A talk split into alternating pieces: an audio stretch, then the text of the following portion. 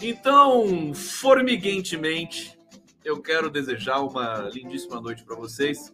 Saudações muito democráticas.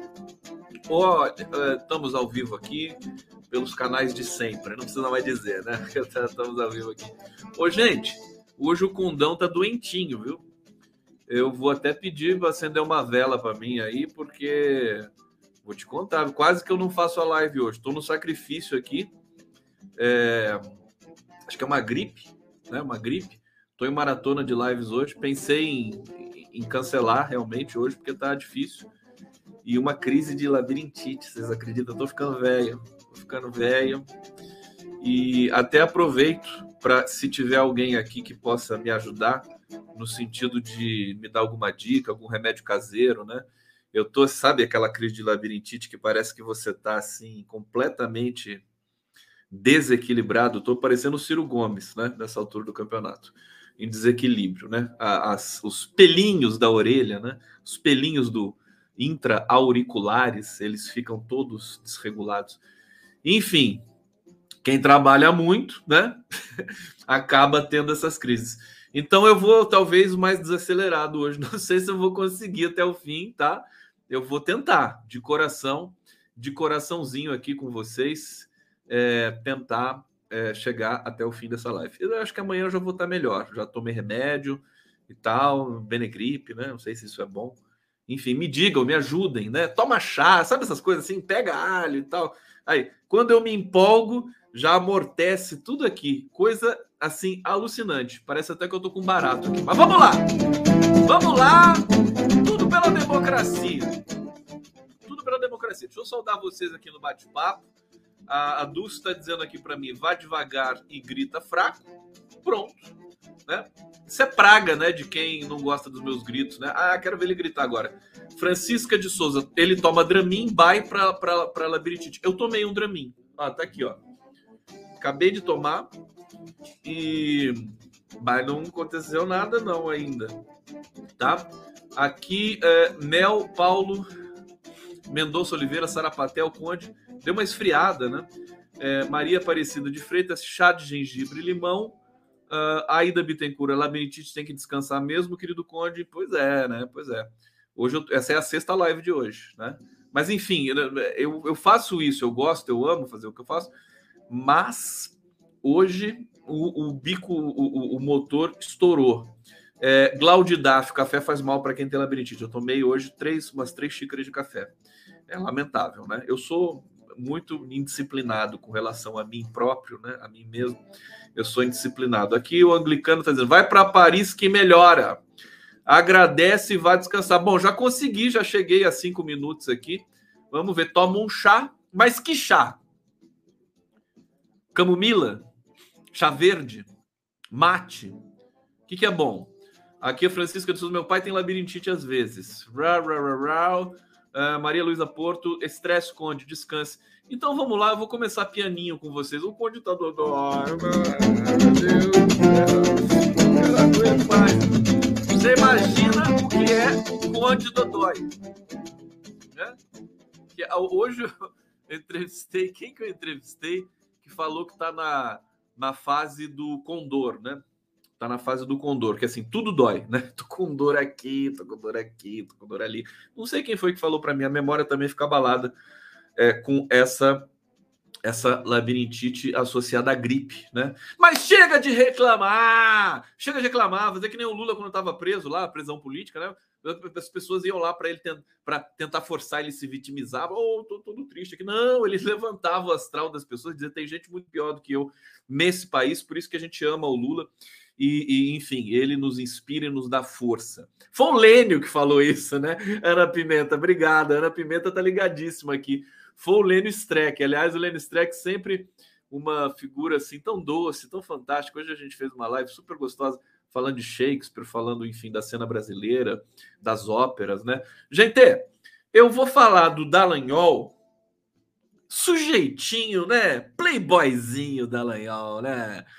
Esse é playboyzinho. Eu sempre me lembro quando eu, eu, eu penso no. Eu tento não pensar em Dallagnol, mas quando eu sou obrigado a pensar nele, eu me lembro do Wilson Ramos Filho, Xixo, falando da direita concursada, né?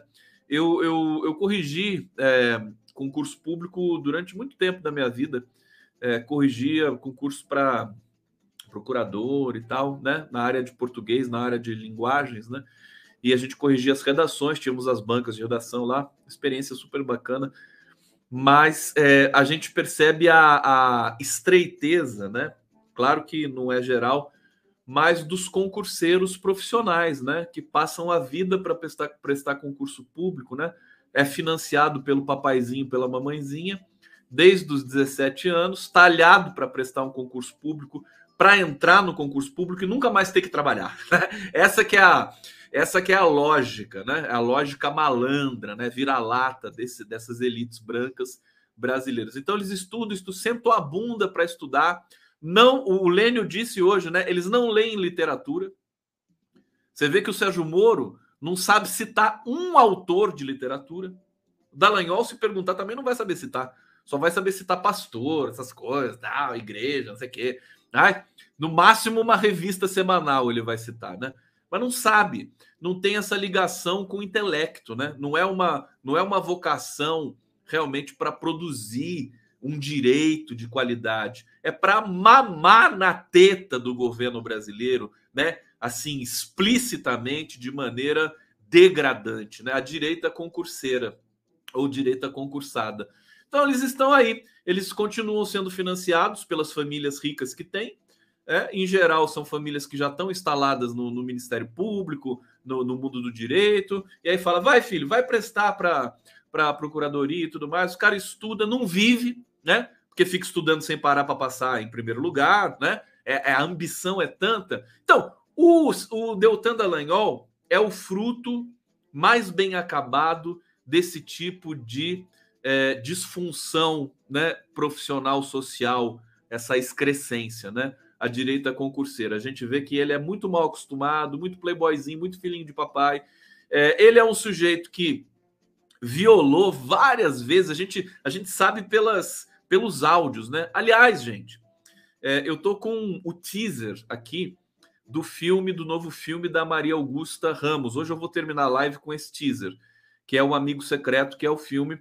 A, a, a Guta tá terminando, hein? Falei com ela hoje é, para a gente fazer a nossa entrevista aqui de lançamento do filme. Ela quer a presença do Leandro Demore também, daquela jornalista do El País, cujo nome agora me escapa, é, e do, enfim, do, do Prerro, que vai estar presente lá. Inclusive, ela fez umas cenas muito bacanas com o Leno Streck, quando ele estava fazendo a nossa live do Prerrogativas. É, é um filme necessário, é um documento necessário sobre esse, é, enfim, essa catástrofe que se abateu sobre a sociedade brasileira. E, e, a gente percebe nas gravações, né, as gravações do Deltan, da Vaza Jato, é, o nível de é, indiferença com a situação do Brasil, o nível de oportunismo, o nível de promiscuidade né, entre a parte e, e a defesa, enfim, a acusação, que foi o processo do Lula, que já está anulado. Né? É, os advogados do Prerro vão entrar também com uma ação contra o Deltan Dallagnol, na mesma linha daquela é, que eles entraram contra o Sérgio Moro. Deltan Dallagnol está sendo, portanto, interpelado aí pelo TCU por esse volume gigantesco de diárias, né, que foram gastas é, durante a Lava Jato, né? Para o Dallagnol, o valor chega a 2,8 milhões. E aí é muito simples, né? Se o Dallagnol se ele acha que não cometeu nenhum crime, se ele acha que não cometeu, ele não precisa estar nervoso. Por que, que ele está nervosinho? Né? Quem não deve não teme, não é assim? Por que, que ele está histérico? É, porque o vídeo dele é, é, é, muito engraçado, né? Vocês viram por aí nas redes, né? Por que, que ele tá tão nervosinho assim? Parece o Aras, né? Sai, sai, né? Sai desse corpo, né? É, agora, é, é, a gente percebe que, assim, se ele tem, então prova, ué. Prova que os gastos foram devidos, né? Tem nota. que maldade, né? Tem nota dos gastos. Onde que os colaboradores suíços, americanos, ficaram no Brasil. Aliás, isso também tá precisa passar por uma outra espécie de escrutínio legal, porque é, até onde eu sei, uma operação doméstica, uma operação do Ministério Público brasileira que quer colaboração de agentes estrangeiros precisa passar por uma autorização do Congresso Nacional, que não foi o caso da Lava Jato. Eles passaram por cima do Congresso Nacional. Aliás, muita gente critica o Zé Eduardo Cardoso por ter deixado, né, o ex-ministro da Justiça da Dilma, por ter deixado passar esse tipo de abuso, tá certo?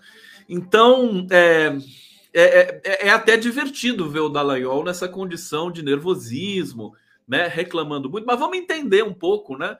Vamos entender o que está acontecendo com o Deltan Dallagnol. Hoje, é, não me lembro quem que está falando no Twitter que o, o, grande medo mesmo do Dallagnol é ficar inelegível, né? Ficar inelegível porque ele certamente ele está pensando, né?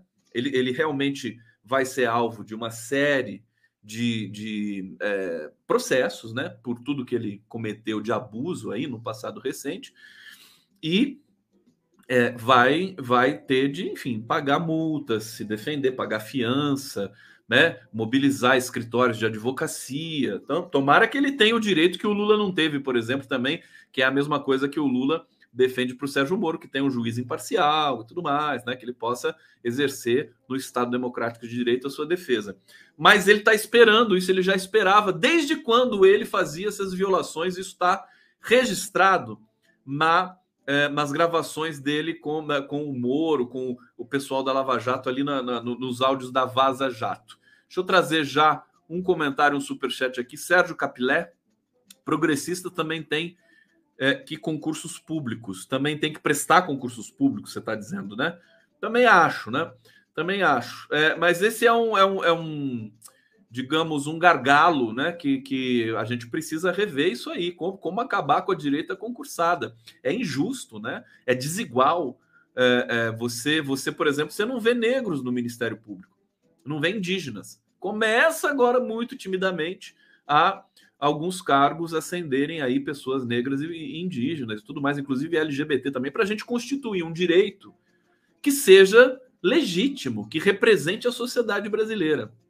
Enfim, esse direito branco e macho é um porre, né? É a origem de todas as nossas mazelas, realmente. O Deltan, quando o Deltan fala, gente, que a sociedade brasileira é assim, toda corrupta, porque vieram para o Brasil colonizar os degradados portugueses, enfim, é de enfiar o dedo na garganta e vomitar, né? Na cara dele, né? Eu gostaria de vomitar na cara dele, porque é de um clichê, é de uma burrice, quer dizer, é o lugar comum mais tosco, né? Dizer isso, e ele diz na maior sem cerimônia, né? Não, o Brasil tem corrupção porque os degradados vieram para cá, quer dizer, a tese sem pé na cabeça. Tem a pena do do, do, do, do. Leão, quer dizer, ter uma cabecinha daquele tamanho realmente é uma, um castigo, né? É um castigo. Bom, Deltan Dallagnol será alvo de autores de ação que transformou o Moro em réu é, vão é, é, é, pedir a extensão dos efeitos desta ação pública ao ex-procurador Deltan Dallagnol. É, e, o, enfim, a gente já sabe do que o Moro foi considerado suspeito e tudo mais. O Dallagnol, por sua vez, nós sabemos que comandava a força-tarefa e tinha umas relações promíscuas ali com o Sérgio Moro através de é, Telegram, né, através de aplicativos de mensagem. A peça acusatória é, do Moro foi apresentada por cinco parlamentares do PT. Estou aqui relembrando com vocês o Rui Falcão, Érica Cocai, Natália Bonavides, José Guimarães e Paulo Pimenta. Ela é assinada pelos advogados Marco Aurélio de Carvalho, Fabiano Silva dos Santos e Marco Antônio Richelman Júnior, do grupo Prerrogativas. Elas vão, portanto, se estender ao Deltan Dallagnol. E aí, vamos tentar entender o que, que o Deltan ficou tão é, é, assim, enjoadinho né, com essa questão. Eu, eu, queria até colocar no ar um pouco aqui o estresse do Deltan. O, o Leonardo Atush, está assistindo a live? Leonardo Atush assiste a live de manhã, né? Vamos mandar um beijo pro Léo Atush? Manda aqui no, no bate-papo aqui, vai para ele ficar feliz. Coraçõezinhos pro Léo. Ô, Léo, manda coraçãozinho para mim de manhã. Deixa eu pedir pro Tarcísio também. Tarcísio, tem que participar, cara. Sabe? Ô, Jordão, Ô Galuzzi, ô TVT, vamos nessa. Participar aqui com o Condão. Condão doente, sabe? Todo arrebentado aqui com crise de labirintite, gripe, fazendo live, sabe? Então é o seguinte, ô, ô Léo, fica tranquilo. Eu vou botar o vídeo aqui do, do Deltan, Léo, mas eu testei, viu? Não fica preocupado, não. Não, não tem direito autoral, não tem nada. Eu sou o cara mais uh, cuidadoso com isso, viu, meu querido? Tá bom? Tudo bem? Você não vai ficar chateado comigo? Eu vou pôr aqui, porque o pessoal merece, Leonardo Atush. Sabe? Precisa desse dessa interação, dessa, dessa sofisticação aqui na nossa live. Precisa ter os vídeos. Não pode deixar. Não é verdade, gente? O que vocês acham disso? Me ajudem aqui, porque, é, enfim, existe um tema. Mas eu testei, eu postei, já usei numa live hoje, não deu problema nenhum. Vamos ver o Deltan. Qual que é o preço de combater a corrupção no Brasil? Meus advogados acabaram de me mandar uma notificação, um, um ofício do Tribunal de Contas que quer colocar na minha conta, aqui, ofício para Deltan, quer cobrar de mim e de outros procuradores da Lava Jato o dinheiro que foi investido para recuperar 15 bilhões de reais 15 bilhões recuperados para a sociedade. Para recuperar isso, a gente trouxe procuradores especialistas de todo o país, pessoas especializadas em Fofinho, fofinho, tá nervosinho, Deltanzinho. Qualquer empresa paga, foram pagas passagens aéreas para essas pessoas virem trabalhar, dinheiro para eles pagarem hotel, alimentação, como qualquer empresa pagaria. E agora o ministro Bruno Dantas, que estava lá no jantar de lançamento da pré-candidatura do ex-presidiário, ex-presidente Lula, Tá ele, que é apadrinhado de Renan Calheiros. Que ex-primané presidiário, seu animal. Vou falar agora para você qual que é o custo. E, gente, a gente vai recorrer disso aqui, eu vou levar para a justiça, para a primeira instância, porque a primeira instância é uma instância técnica do judiciário. Então, eu tenho a expectativa de que vai revisar e haja conta aqui e ele querendo cobrar isso de mim, que não sou administrador do Ministério Público, não mandei pagar diária, não recebi essas diárias, não autorizei, e ele deu um jeito de me incluir lá. E olha o que, que ele quer cobrar de mim: 2 milhões e 800 mil reais. Esse é o preço de quem quer combater a corrupção no Brasil. O sistema reage, o sistema contra-ataca, o sistema quer parar você. Mas se vocês querem me parar, eu não vou ser parado, vou seguir em frente. Eu não vou desistir do meu país. Eu amo o meu país, eu amo as pessoas do meu país, eu quero reduzir o sofrimento humano causado pela corrupção e para isso eu vou lutar até o fim contra a corrupção e contra a impunidade. Eu vou ter uma crise de tosse aqui com o Deltan Léo, pelo amor de Deus. É ridículo, né?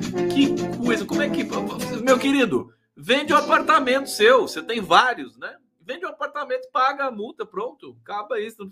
Tanta preciosismo com todo esse seu patrimônio. Inclusive, Deltan também, a multa que ele vai ter de pagar por, por prejudicar a imagem do Lula com aquela merda daquele PowerPoint, né? Você sabe que aquele PowerPoint do, do Deltan Dallagnol prejudicou até a imagem do, do, do aplicativo, né?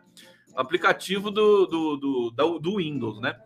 Depois daquilo, o PowerPoint nunca mais foi o mesmo, né? Como é que um troço, um aplicativo é capaz de produzir uma coisa tão nojenta como aquilo lá? Então, o, o Deltan Dallagnol, né? Ele realmente está numa situação complicada, pode ficar inelegível. E aqui, o desespero dele maior, né?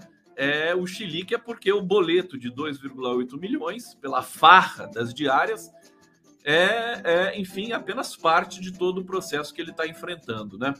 É, ele está no Podemos, é o símbolo mais emblemático de uma organização criminosa é, que pre, de maneira prepotente, né, pensou um dia poder tomar de assalto o país e sair ileso da história. Vocês lembram também do fundo que ele queria criar de 2 bilhões de, de reais, né? Com as multas que foram recolhidas aí da Lava Jato. Ele queria fazer uma estátua para Lava Jato, não sei aonde. Cara, é uma. O, o cara é assim, quase inimputável, né? De tão doentinho que ele é. Chilique nas redes, ao receber o boleto de 2,8 milhões, é, é, parte do desespero.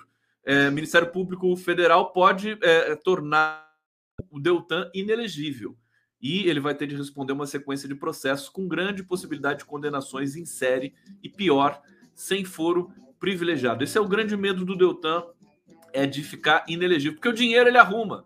Inclusive, ele faz aquela vaquinha, né? Aquela vaquinha online que ele, que ele já fez, né? Imagina a quantidade de dinheiro que ele arrecadou, arrecadou 500 mil com aquela multa lá, é, que o, a defesa do Lula impôs e venceu na justiça que é para ele pagar. E, e, a, e, a, defesa do Lula já, pedi, já aumentou o valor porque o Deltan Dallagnol tem posses. Então, eles estão pagando por tudo que fizeram. Fato é esse, né? Eu acho que a gente precisa também ter essa autoestima e não deixar tudo cair nessa nesse ceticismo né, progressista generalizado. Ah, não vai dar nada, não sei o quê, não sei o. Não, a gente conseguiu resultados importantes aqui. Deixa eu trazer superchats aqui, deixa eu ver, deixa eu ver. Vamos, vamos botar na tela. Deixa eu ver se eu consigo colocar na tela aqui, porque daí eu tenho que rodar os comentários aqui. Fá, Fábio Hoffman, quem com ferro fere, com ferro será ferido, né? Essa é a, a expressão consagrada. Cláudia Barrela, Condão. Agora eu é quem fiquei com a labirintite vendo esse canal é desequilibrado. Melhoras para você, querida Cláudia. Melhoras também. Eu continuo com labirintite, viu, gente? Quando eu, quando eu subo aqui o, a, a o pitch, né? O, a intensidade, o Condão fica assim, completamente grog. Vai ser divertido. Se eu, se eu cair aqui durante a live, por favor, não reparem, tá? É, mas vamos lá, eu vou lutar com todas as minhas forças. Vamos trazer. Querem, querem que eu traga? O que vocês querem que eu fale aqui? Tem, tem várias notícias importantes. As notícias já envelheceram, não quero ficar falando mais de Ciro Gomes. Né?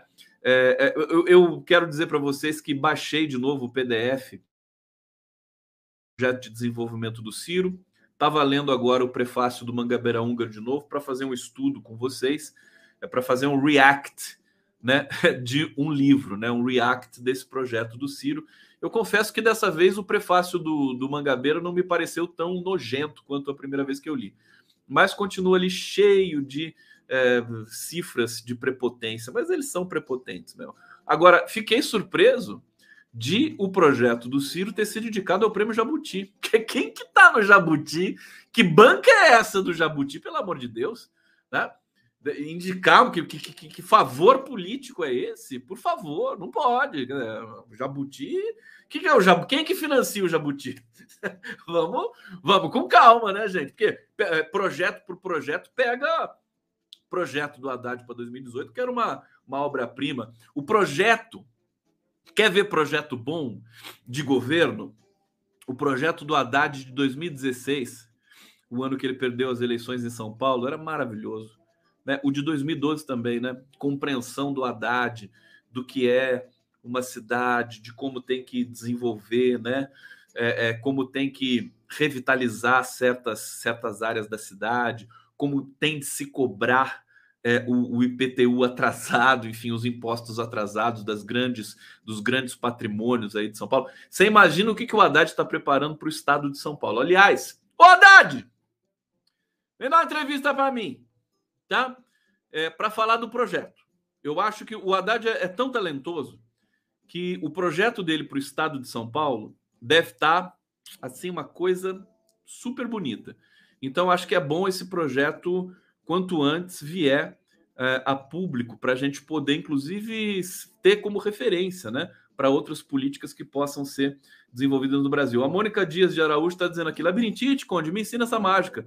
Quando entro na crise por excesso, não abro nem os olhos, só fico deitado. É, a minha, é, a minha labirintite talvez não seja tão pesada, né? Pode ser, pode ser isso. Mas é labirintite, não pode ser outra coisa. É, Enaldo Mota, ele está revoltado de mentir. Isso é o mordomo de gabinete da Arena Antiga. Deixa o Ciro gritar e gemer que ele deve se juntar a Belanhol e Moro. Ah, vamos lá. Respira, Condão. Respira. A Maria Noemi tá, já está falando. Condão, encerra a live e vai descansar. Talvez eu termine um pouco antes, mas é, é meu compromisso, minha seriedade com vocês. Uma, teve, teve momentos que eu cancelei live que vocês reclamaram muito, eu fiquei traumatizado. Ulisses Pablo, Conde, tem que fazer a manobra do e-play. É fácil, muito eficaz, resolve o problema da labirintite. Está na internet. Deixa eu anotar aqui, manobra do e-play. Mano, parece, parece banda de, de, de né, de, de rock britânico, de Coldplay, que porra é essa, né? É manobra do E-Play. Deixa eu anotar aqui, que senão eu não consigo depois. Obrigado, viu, Ulisses Pablo? Muito obrigado pelo carinho, pelo cuidado. Rezem para mim, rezem, acenda uma vela, porque não tá fácil. É, olha só, vamos falar um pouco do STF. Faquin. É, olha só, ontem eu estava aqui com vocês é, dizendo, eu ainda estou essa, essa, essa chacina no Rio de Janeiro.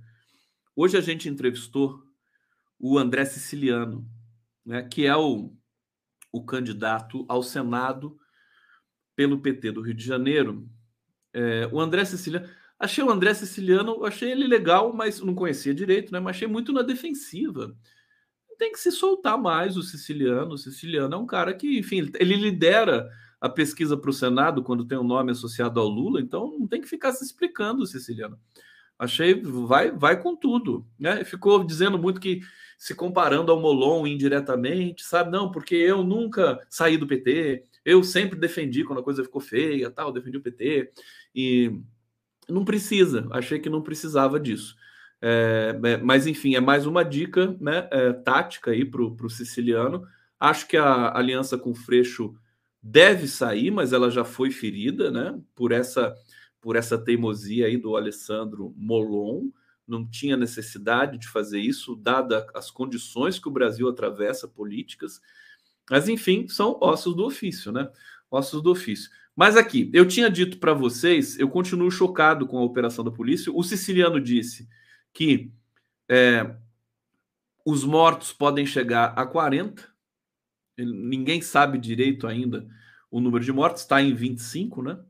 E a polícia está alegando que oito desses 25 mortos não, é, não são de responsabilidade dela tudo um grande desastre do começo ao fim.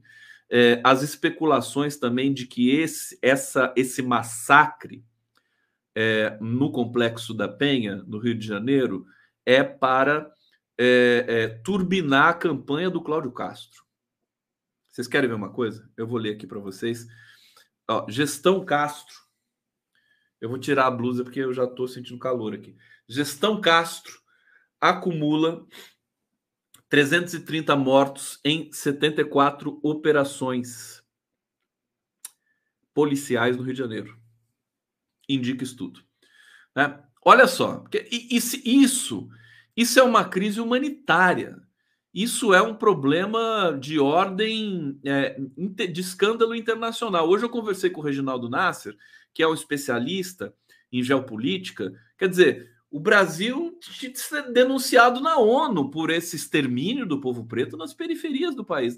A gente não pode trazer isso para uma normalidade de polícia mata bandido, essa simplificação grotesca, sabe? É, dói demais. E aí o, o, o Nasser também disse uma coisa: enquanto a sociedade brasileira aceitar, né, porque nós estamos aceitando, a verdade é essa. A gente aceita esse massacre, porque tem o um massacre, a gente se escandaliza e depois todo mundo volta para toca, né? Os movimentos ficam aí na, na, na, na digamos, é, na, se manifestando, né? É, permanentemente, mas a sociedade como um todo não. E aí passa mais o que? Passa mais um, dois meses, a gente vai ter outra, outro massacre, tá certo? E vai morrer uma criança, vai morrer uma criança preta, duas, três, né? Vamos ver sofrimento da mãe, no Jornal Nacional, aquele choro, as fotos, e esse jornalismo de cativeiro vai quase que participando né, desse subespetáculo é, de morte que o Brasil perpreta, perpreta, perpreta às suas populações periféricas. É uma, assim, talvez por isso que eu tenha ficado doente até, viu, gente?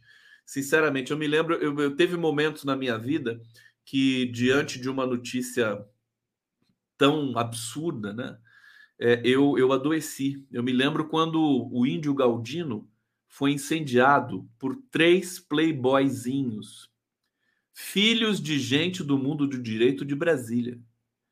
Inclusive, teve uma matéria recente, não sei de que veículo, é, que é, revelou aonde que esses três esses três assassinos né, estão trabalhando. Tem um que está trabalhando no Ministério, acho que no Ministério Público, outro no Senado.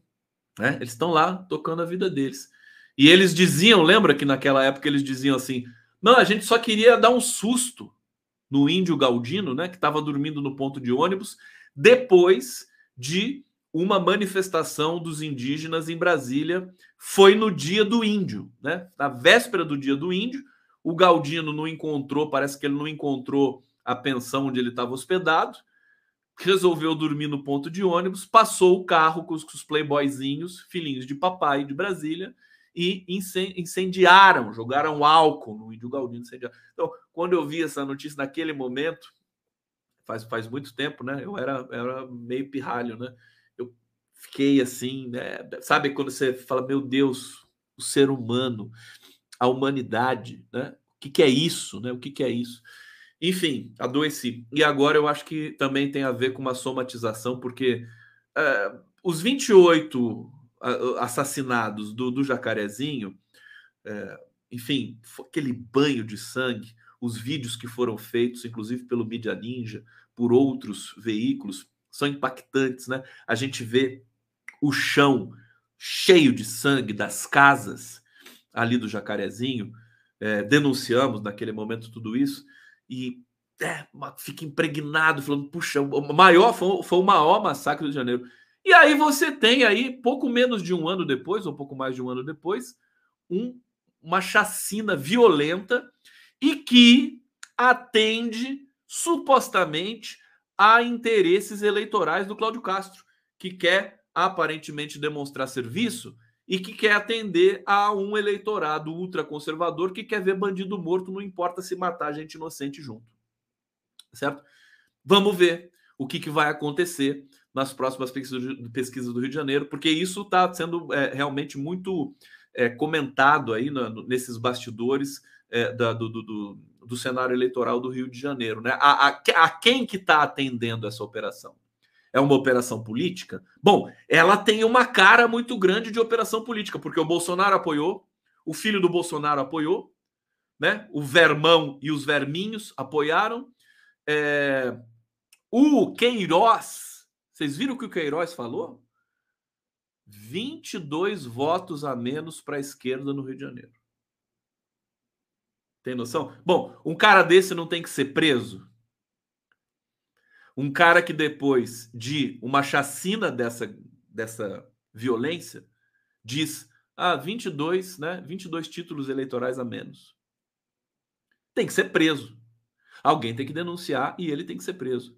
Da mesma maneira, o presidente da República dizendo que apoia, né? Essa, porque assim, isso é uma vergonha para o Brasil. Vergonha. Se a polícia estadunidense matar 22 negros, sabe? Em alguma periferia de Nova York, os Estados Unidos param, meu querido. Se é por um negro, pelo George Floyd, né? os Estados Unidos entraram em convulsão que se espalhou pelo mundo todo. E o Brasil, simplesmente 22, 25 pessoas, a gente, a gente tem. Há especulações de que são, podem chegar a 40 mortos. Como é que a gente vai fazer? Então, eu estou muito impactado com isso também. É, e, e precisa a, a, a, gente só porque a gente aceita. O, o Nasser disse assim: por que, que o Brasil tem tanto golpe? Porque a gente aceita.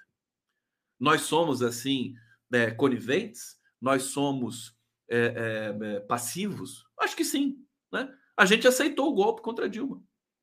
Fácil, fácil. Ninguém se mobilizou. O golpe de 64, sabe? Tantos golpes que a gente teve no meio desse de 64 até o de 2016 também. A gente foi aceitando. Como é que é isso? Eu acho que a gente precisa mudar um pouco essa essa é, é, essa compreensividade, né? Esse aspecto compreensivo da sociedade brasileira, em que as elites vão ali, vão abocanhando nacos e nacos de espaço de poder, de dinheiro, e a gente fica olhando, né? Esperando um mundo melhor, esperando o Lula voltar para resolver. Não, não é assim que as coisas é, têm de se dar. Deixa eu trazer um comentário aqui. Opa! Escapou, escapou. Peraí, peraí, peraí, peraí, peraí, peraí, peraí. Live do Conde, obrigado pela presença de vocês, tudo. Cadê o, cadê o meu superchat que estava aqui? Cadê o gatinho que estava aqui? Deixa eu ver o superchat. Sumiu, sumiu.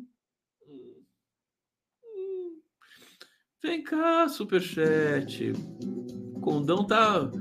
Não consigo achar. É, muito, é tanto comentário. Vocês comentam muito. Olha aqui, então não vou botar na tela, mas vou ler, né? Mariângela Rocha, só para você, sinta-se em outro mundo. Nós estamos que chorando, nós estamos chorando. Obrigado, Mariângela. É, então, deixa eu, deixa eu ler aqui esse a questão do Faquin, porque daí qual que é o, o viés político dessa operação? A PM criticou o STF. Olha só como tem um, uma, uma grotesca conexão política em tudo isso, né? Precisa ser investigado. O Ministério Público vai investigar. É... Eles disseram lá atrás, ontem, né, que o responsável pela por essas mortes é, é o STF, que limitou as incursões é, nas periferias durante a pandemia. Bom, o Faquin respondeu, né? E aqui eu vou ler a resposta dele para vocês. É, ele viu com muita preocupação. Eu acho que é muito fraco, né? Eu sempre reclamo desse dessa retórica muito vazia. Eles, ó, o Faquin, para chegar no ponto de uma resposta digna de atenção com relação às ameaças do Bolsonaro à urna eletrônica, demorou três semanas. Ele deu uma primeira resposta estúpida, assim, estúpida no sentido de vazia. Aí depois melhorou um pouquinho e depois finalmente ele impôs respeito, né? O Faquin. Coisa agora. Como é que ele vê com muita preocupação? É muito pouco, né? Você matar 25, Estado matar 25 pessoas, é, e você, o que você pode dizer com muita preocupação, pelo amor de Deus, fica até, fica até constrangedor pro Faquin. Alguém, por favor, avisa o Faquin. Alô, assessoria do Faquin. Não pode. É muito pouco. Vamos ver o que mais ele faz, falou. É, ele se mostrou preocupado com a notícia de mais uma ação policial com índice tão alto de letalidade. É, vai piorando, né? Ele apontou na nota que soube da pronta atuação do Ministério Público e que tem confiança de que a decisão do STF será cumprida com a investigação de todas as circunstâncias da referida operação. Faquin também pretende se reunir durante, é, enfim, deve ter se reunido nesta quarta-feira com Bruno Dubô, o procurador-geral do estado do Rio de Janeiro. É, segundo a Polícia Militar, a ação dessa terça visava prender em flagrante mais de 50 traficantes de vários estados que sairiam em comboio à favela da Rocinha, na zona sul da cidade. O plano, porém, foi frustrado por uma das equipes, a paisana, e foi descoberta e atacada na entrada da comunidade por volta das quatro horas. Além de tudo, são incompetentes esses animais, né? Eles fingem, eles dão a desculpa que fizeram uma, uma operação pensada há meses e tudo mais, e aí fazem esse serviço de quinta categoria. São, são desbaratados logo de cara, e aí o que, que você tem? 25 mortos. No mínimo. No mínimo. Então, é muita incompetência. E aí o Faquin dizendo isso. Meu Deus. Deixa eu ver aqui. É, não, não, não, só disse isso. Quer dizer, vejo com muita preocupação e é, essa outro trecho aqui, a notícia de mais uma. Estou é, muito preocupado com essa notícia. Ah, vai te catar, Faquin, pelo amor de Deus. Tá. Sem condições. Eu tô com labirintite, mas eu tenho energia suficiente para me queixar com você. Por favor, não vou perder a viagem nessa altura do campeonato. É, então é isso, gente. Lamentável mesmo, né? A gente está sem voz institucional para colocar as coisas nos devidos lugares. Por isso que a sociedade brasileira prossegue aceitando esse tipo de genocídio do povo preto na periferia do Brasil. Por isso. Né? Você tem declarações dessa, dessa fraqueza institucional, dessa fragilidade, sabe? Desse, com, com esse medo todo ali, é, é, é, é sabe? Contornando o enunciado de um ministro. Uma vergonha. Bom, é, tem uma notícia aqui, GT. Condão. É, dá, dá carinho pro Condão, vai, que o Condão tá. Eu tô ficando tonto. Vamos lá, dá carinho para mim. Senão eu vou, eu vou cair aqui. Cadê, cadê meu coraçãozinho? Me manda o que, que é bom para labirintite. Emoji do quê? Emoji de. Não sei, chazinho? O quê? Toma boldo aqui, o anglicano tá falando. Então eu tô, vou tomar água, né? Tem que tomar água na minha caneca aqui. Hum. Isso, me manda beijo. Eu sou meio criança, assim, que sabe aquela coisa com um beijinho, Sara? Entendeu? Tem aquela época, vem a mamãe, né, tal. Hum, dá um beijinho assim, uf, sarou. É, eu sou mais suscetível a isso, sinceramente. Dá um beijinho que sara. É, Ginkgo biloba, aqui a Carla Susset está é, é, recomendando aqui esse. O Felipe Fonseca tá falando, respira. Se eu conseguisse, eu respiraria. É, não tá fácil, não. Bom, vamos lá para mais uma notícia aqui. O, o Augusto Aras, né? Augusto Aras, eu, eu, eu me alimento de, de mobilização em favor da democracia, né, gente? É, vocês me conhecem já há tanto tempo, né? A minha vida é isso, né? É, é, é a, minha, é a minha respiração se tornou isso. Então, eu estou até aqui fazendo a live na esperança de melhorar né? com, essa, com essa jornada aqui. Vamos falar do Aras, né? Ele está dizendo o seguinte hoje, que é outro tema que é, tem a ver com o cenário político, né? Com esse cenário de quase derretimento do Bolsonaro. Vamos ver o que, que vai acontecer depois que é, a campanha começar oficialmente.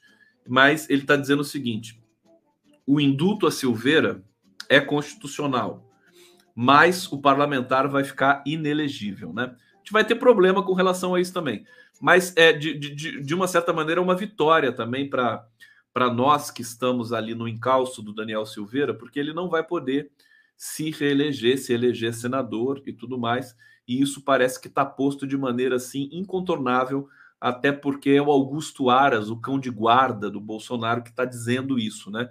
Ele escreveu o seguinte: que as prerrogativas envolvendo a concessão do indulto pelo presidente da República são políticas e não podem ser restringidas pelo judiciário desde que atenda aos critérios estabelecidos na Constituição. Aspas. As ponderações envolvidas no exercício das prerrogativas presidenciais de indultar e de conceder graças são eminentemente políticas. Daí que o escrutínio judicial não abarca as composições e conjugações principiológicas. Que horrível isso, né? Ou valorativas, realizadas pelo chefe de Estado, vale dizer, seu juízo político. Então, digamos que o Aras, traduzindo em miúdos, ele está dizendo que o Bolsonaro tem direito de fazer um indulto com é, coloração política. Vamos lembrar, vamos lembrar que o Lula é, deu o indulto ao César de Batiste, né? É, e que tinha toda uma literatura e todo um, um, conjunto de documentos que atestava que o Cesare Battisti é, tinha sido, enfim, ameaçado, tinha sido perseguido na Itália, ele tinha se tornado um intelectual, um escritor consagrado, morou na França, depois foi para o México. Ele tinha uma vida. Não, é diferente. É, eu considero que seja muito diferente de um imbecil como o do Daniel Silveira, né? Uma figura escrota como o Daniel Silveira. Mas é, é, o princípio ali, a meu ver, também foi político, né? É, o Lula concedeu esse indulto e, e aí depois, enfim, as coisas se desdobraram lá e tudo mais. E o, o Cesare Battisti hoje acho que está preso na Itália, né? Voltou para a Itália, a Bolívia extraditou o Cesare Battisti e ele está lá preso na Itália. Parece que na Itália ele confessou, mas precisa ver em que condições ele confessou também, né? A Itália, eu me, não sei se vocês se lembram, mas teve um episódio na Itália nos anos 80 do Aldo Moro, que foi sequestrado. É, e ele a carta que ele escreveu é, de dentro do cativeiro, é, em que ele reconhecia crimes praticados pela resistência italiana, salvo engano, é, foi considerada por muitos uma carta ambígua e que, na verdade, parecia ter sido coagido. Ele parecia ter sido coagido a escrever o que escreveu. Tem um estudo clássico na área de linguística, de análise do discurso, que analisa essa carta do Aldo Moro. Ele deixou algumas marcas ali é, é, no texto de que estava sendo coagido a escrever aquilo que ele escreveu e que acabou, por assim dizer, é, para é, caracterizá-lo como alguém que violava as leis e tudo mais. Bom, é, temos essa, essa informação, portanto, Daniel Silveira vai ficar inelegível. Vamos esperar ver as consequências disso. Vamos falar um pouquinho do PSDB? Vocês querem falar do PSDB um pouquinho? Gritei, desculpa, desculpa, desculpa. Cadê minha música?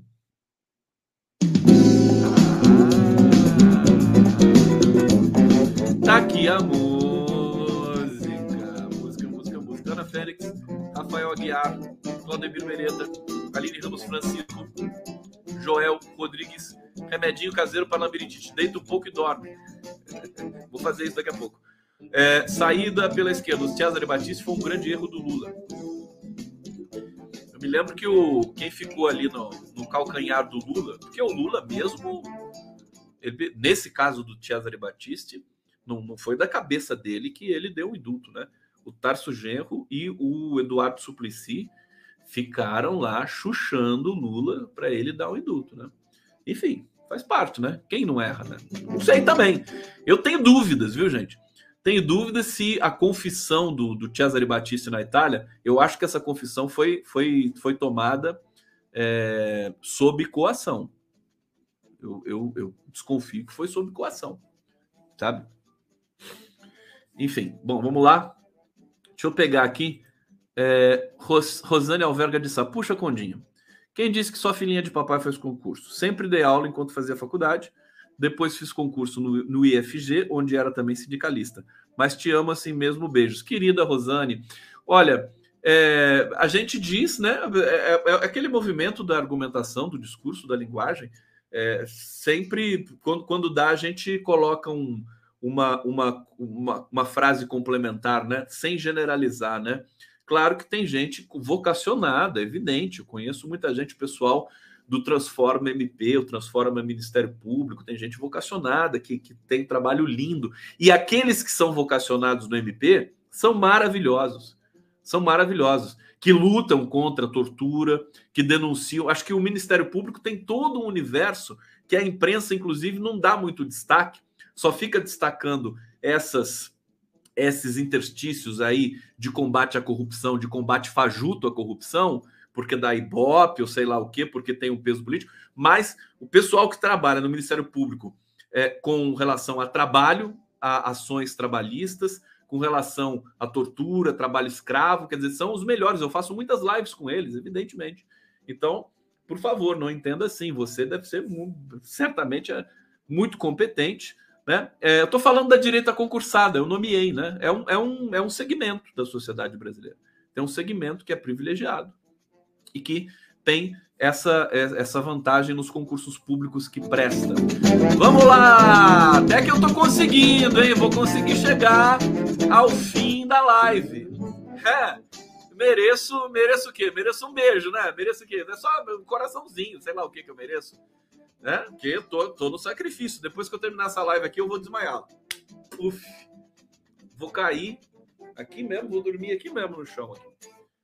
Estou falando sério, tá? A coisa tá feia aqui. Eu tô fingindo, eu sei fingir bem aqui que eu tô, que parece que não está acontecendo nada. É, olha só a notícia, a notícia sobre a operação na Vila Cruzeiro, né? Aqui sobre a questão eleitoral. Operação na Vila Cruzeiro abastece embate eleitoral entre Castro e Freixo, no Rio de Janeiro. É, enquanto governador do PL fala em banditismo. Pré-candidato do PSB critica o uso político da polícia. A segunda operação mais letal da história de Janeiro, ocorrida nesta terça-feira, ontem, na favela Vila Cruzeiro, gerou embates né, com esses dois candidatos. O governador Cláudio Castro defendeu a atuação da, política, da polícia e chamou a comunidade de hotel de luxo para chefes de facções criminosas é, potenciais adversários do Cláudio Castro criticaram a política de segurança pública, o que é óbvio, né? Uso político da polícia. É, oficialmente, a Polícia Militar reconheceu apenas ser responsável pelo homicídio de 10 pessoas, que, segundo a corporação, trocaram tiros com seus agentes. A gente não tem um ferido na polícia, né? Não tem um ferido. Como é que eles conseguem a, ah, argumentar nesse sentido e a gente aceitar, né? A imprensa aceita, né? Cara vai lá, a qualidade do jornalismo brasileiro tem muito a, a má qualidade tem muito a ver com isso, né? O político vai lá, e, é, dá uma explicação fajuta, o policial vai lá, o líder, não sei do que, vai lá, uma explicação totalmente mentirosa, fajuta, e a imprensa publica. É, afinal de contas, o cara que falou, né? Mas e se ele estiver mentindo, cara pálida? A imprensa só questiona o enunciado da esquerda. É uma loucura, né? É difícil, é difícil. Mas é emocionante também, né? Vocês não acham? Por isso que a gente é cascudo, por isso que a gente tem mais prazer, por isso que a gente é mais jovem, por isso que a gente transa, por isso que tem toda essa diferença aí com a extrema direita. Vamos falar do babadinho do PSDB. Gente, o que está acontecendo no PSDB? Tá todo mundo dando de barato que o PSDB vai apoiar Simone Tebet. Eu tô dizendo que não. Simone Tebet vai ser cuspida daqui a pouco. Né? Não sei se o MDB vai prosseguir com o projeto Simone Tebet. O empecilho que impediu uma articulação entre os homens brancos desses dois partidos, que era o João Dória, já foi eliminado. Então, a Simone Tebet é contagem regressiva. Contagem regressiva para Simone Tebet sair do horizonte. Desculpa, mas é a minha opinião, inclusive da, da Eliane Cantanhede também, que eu li ontem para vocês aqui. É, mas o que está acontecendo, né? É, olha só, o presidente do PSDB, que é o Bruno Araújo, está dizendo o seguinte: o apoio a Simone Tebet depende de reciprocidade em Mato Grosso do Sul, Pernambuco e Rio Grande do Sul. Quer dizer, já, já acabou aquela aquele alinhamento automático, né? Eles vão negociar agora, a profissão deles, negociadores, né? E, e eu tô achando, estão falando no nome do Tasso Gereissati, eu acho que o nome do Aécio Neves vai aparecer daqui a pouco. Tô torcendo para aparecer, porque eu quero ver o circo pegar fogo, né? Quero ver o Aécio Neves, né? Voltar assim, né? E a imprensa, né? Na terceira via e tal. Daqui a pouco o, o Estadão faz editorial apoiando o Aécio Neves, aquela coisa. Eu acho que tem um sentido de vingança poética se o Aécio Neves conseguir essa indicação. Ele quer. Eu dá para sentir no ar que o Aécio Neves quer entrar nessa bola dividida. É, aí tem o Eduardo Leite, e tal, aquela coisa. Tem o pânico do PSDB perder o governo de São Paulo, que é o seu QG, o seu curral, né? Há 30 anos, né? O curral do PSDB. O Lula já, já telefonou para o Fernando Henrique Cardoso. Você imagina, você imagina o Lula ligando para o Fernando Henrique Cardoso, né? O Dória desistindo, vai falando: Ô, oh, ô, oh, Fernando, é, Dória desistiu aí, vem, vem para nós agora. Agora vem aqui apoiar, né? Esse é bonitinho, né? Eu acho que o Fernando Henrique, se não for bobo nem nada, quer dizer, o Dória desistiu, né? Se não quiser enterrar a biografia, apoia o Lula. Pronto, acabou, né? Vai ter uma, uma despedida melhor da vida dele, vai, vai ser considerado um democrata. Não merecia. Mas se apoiar, vai ser considerado democrata e vai ser um soco na elite brasileira Fernando Henriquista, né? Passar pela humilhação de ver o Fernando Henrique Cardoso apoiando o Lula. Eu acho que o Lula tem até uma coisa assim de, é, de, de tripudiar, né? Falar, não, vou, o Fernando Henrique vai me apoiar. então, se ele, eu, se fosse o Lula, eu ia, eu ia utilizar desse dispositivo. Tudo pela democracia. Diga-se de passagem. Bom, teve pesquisa hoje, o Lula cresceu entre os evangélicos. Eu vou terminar com essa notícia porque ela é boa.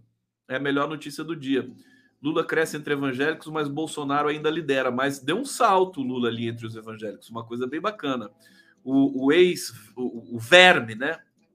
O ex-capitão Verme soma 46% das intenções de voto no segmento para o primeiro turno das eleições. O petista tem 33. Na pesquisa anterior, é, Bolsonaro tinha 52 e o Lula tinha 25. O Lula deu um salto de 8 pontos. Então, isso é para a gente celebrar. Acho que o PT está trabalhando bem, acho que a comunicação encontrou um norte ou um sul, como preferia Paulo Freire, é, e a gente vai caminhar para um processo disputado né, de, de, de dessas eleições. E que só não está resolvido já de cara, porque as elites e o jornalismo de cativeiro brasileiro são é, realmente repugnantes, né? Repugnantes. Eles plantam a dúvida, eles, eles fazem discurso de falsa democracia, de falsa neutralidade, né? O Bolsonaro é um bandido, assassino, torturador, quer dizer, não tem que ter dúvida de nada, né? É, não pode ficar em cima do muro, fazer um editorialzinho aqui, outro ali de primeira página e depois esquecer tudo e continuar atacando, né? É, é, é, agentes da, da, política econômica do Lula, do PT e tudo mais. Deixa para criticar o Lula, imprensa de cativeiro brasileira, dos infernos, né? Quando ele ganhar a eleição. Eu sei que vocês vão imediatamente a vitória do Lula, a imprensa vai começar a descascar o PT mais uma vez, e eu já tô com saudade disso, né? Tô com saudade dessa, dessa dinâmica todo mundo ali morrendo de inveja do PT, falando mal, isso aqui, e o PT trabalhando, construindo, fazendo a revolução, trazendo, combatendo a desigualdade, combatendo a fome, e a imprensa lá falando mal, né? Vamos assistir isso de novo, certamente, né? Certamente. Tá bom, gente? Ah lá, consegui, consegui fazer a live, né? Tô morto, mas eu consegui fazer a live. Agradeço o carinho de vocês, que me ajuda muito também nesse momento aí de que eu não tô tão bem assim, né? Mas o nosso, o nosso link, o nosso vínculo me ajuda a é, é, ter essa, essa vontade né, de estar aqui com vocês, de não faltar um dia sequer nessa jornada até a volta da democracia no Brasil. Então prometo que vou me cuidar, vou tomar todo o chazinho que vocês me indicaram aqui, vou dormir que nem um, um anjinho, né? Um bebezinho. E amanhã, quem sabe, eu estarei novo em folha de novo. Espero, né? Olha, vou terminar com o teaser do filme da Maria Augusta Ramos. Tá aqui no jeito, tá super bonito e a gente se vê amanhã. Beijo para vocês.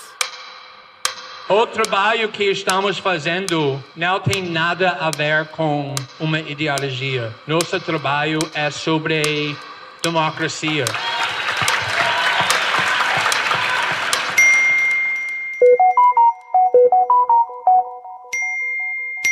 Presidente já se trocou e está assinando o, o mandado de condução coercitiva e mandado de busca. Hoje, o Ministério Público Federal acusa o senhor Luiz Inácio Lula da Silva como comandante máximo do esquema de corrupção identificado na Lava Jato. Senhor presidente, o senhor tendo nomeado, indicado, pelo menos dado a palavra final para indicação ao Conselho de Administração da Petrobras, o senhor uh, não tinha conhecimento de nenhum dos crimes por eles praticados não. os diretores da Petrobras? Não, nem eu, nem o senhor, nem o Ministério Público, nem a Petrobras, nem a imprensa, nem a Polícia Federal. Todos nós só ficamos sabendo quando foi pego no grampo a conversa do Youssef com Paulo Roberto. Uhum. Eu nunca realizei qualquer vazamento legal na Operação Lava Jato. Já falei isso diversas vezes. Isso nunca aconteceu. O que, que nos dizem as mensagens? Que os procuradores de Curitiba estavam acertando clandestinamente negociações com autoridades. Não se combate crime cometendo crime. Pessoal da imprensa, eu não vou falar com vocês que vocês vão tudo, vocês inventam. Eu tenho o poder e vou interferir em todos os ministérios. Eu não vou esperar fuder minha família ou amigos meu, porque eu não posso trocar alguém da segurança na ponta da linha que pertence à estrutura. Vai trocar. Se não puder trocar, troca o chefe dele. Pode trocar o chefe dele? Troca o ministro e ponto final.